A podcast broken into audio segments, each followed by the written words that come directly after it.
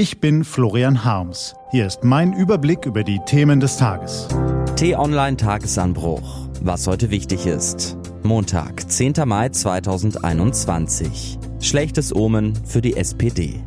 Heute von Sven Böll, gelesen von Nico van Kapelle. Niedergang ohne Ende. Die SPD hat ein Problem. Die Wahlergebnisse. Und nicht nur die, auch die Umfrageergebnisse lassen wenig hoffen. Schon bei den Bundestagswahlen 2017, 2013 und 2009 war es so, die Lage der Sozialdemokraten war jeweils im Frühjahr bereits nicht berauschend, aber immer noch besser als im Herbst. Deshalb ist es keine gute Nachricht für die SPD, dass das jüngste Politbarometer sie auf 14 Prozent taxiert. Würde die Regel der vergangenen drei Wahlkämpfe gelten, droht im Herbst ein Ergebnis von um die 10 Prozent. Das fast schon kuriose ist, dass die Sozialdemokraten seit 1998 die erfolgreichste Zeit ihrer jüngeren Geschichte erleben.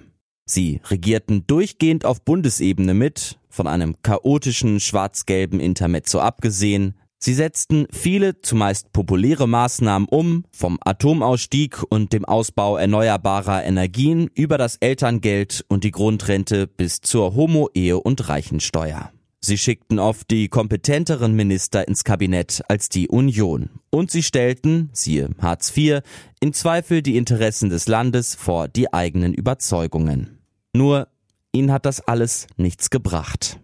In anderen Ländern sieht es zumeist für sozialdemokratische Parteien nicht besser aus. Allerdings ermittelten Demoskopen vor kurzem, dass sich fast die Hälfte der Wähler grundsätzlich vorstellen kann, SPD zu wählen. Ihr maximales Potenzial liegt damit auf dem Niveau von Union und Grünen. Nur schöpft sie es deutlich schlechter aus. Womöglich liegt das auch an eigenen Denkfehlern. Die SPD versucht immer, das Leben Einzelner zu verbessern. Wenn sich jemand um die Probleme eines alleinerziehenden Mannes, der arbeitet, nebenbei studiert und sich ein E-Auto zulegen möchte, kümmert, dann sie.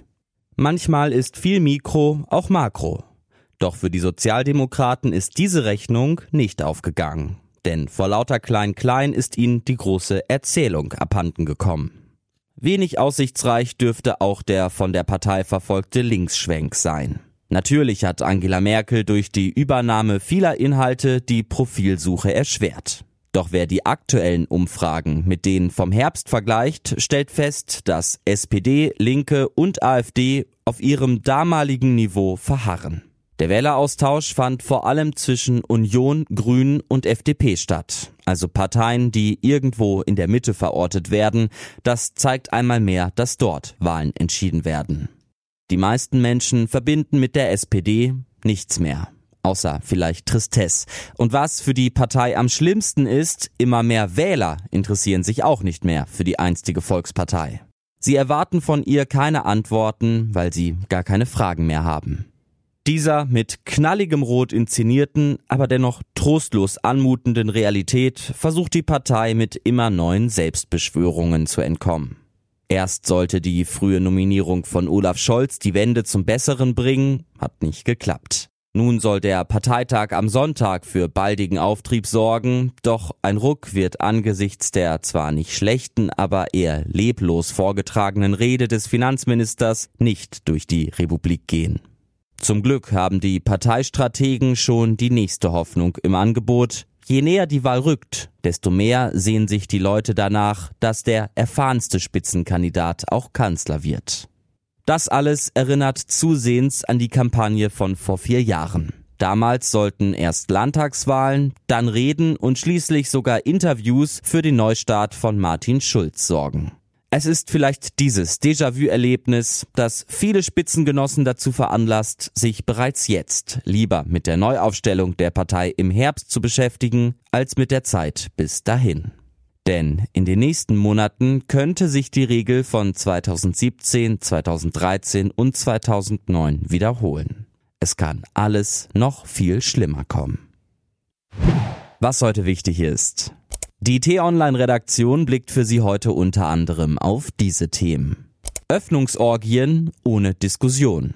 Die Diskussion um die Bundesnotbremse ist nur wenige Wochen her, doch sie mutet an wie aus einer anderen Zeit. Inzwischen haben zahlreiche Bundesländer Lockerungen angekündigt oder bereits umgesetzt. Andere werden im Laufe dieser Woche nachziehen. Wir haben, wenn man so will, längst nicht mehr nur Öffnungsdiskussionsorgien, wie sie die Kanzlerin einst beklagte, sondern Öffnungsorgien. Diskutiert wird darüber kaum noch. Umsatzspritze. Mit dem Impfstoffhersteller BioNTech präsentiert eines der wichtigsten Unternehmen der Gegenwart am Nachmittag seine Zahlen für das erste Quartal. Dass sie gut ausfallen dürften, zeigt das Ergebnis des Impfstoffpartners Pfizer. Der US-Konzern steigerte seinen Umsatz in den ersten drei Monaten gegenüber dem Vorjahreszeitraum um satte 45 Prozent. Und Schule trotz Corona.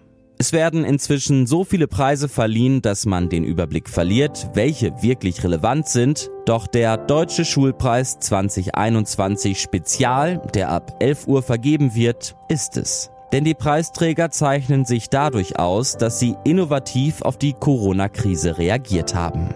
Und das lässt sich wirklich nicht über alle Schulen sagen. Diese und andere Nachrichten, Analysen, Interviews und Kolumnen gibt's den ganzen Tag auf t-online.de. Das war der T-Online Tagesanbruch vom 10. Mai 2021, produziert vom Online-Radio- und Podcast-Anbieter Detektor FM. Den Podcast gibt's auch auf Spotify. Einfach nach Tagesanbruch suchen und folgen. Ich wünsche Ihnen einen frohen Tag. Ihr Florian Harms.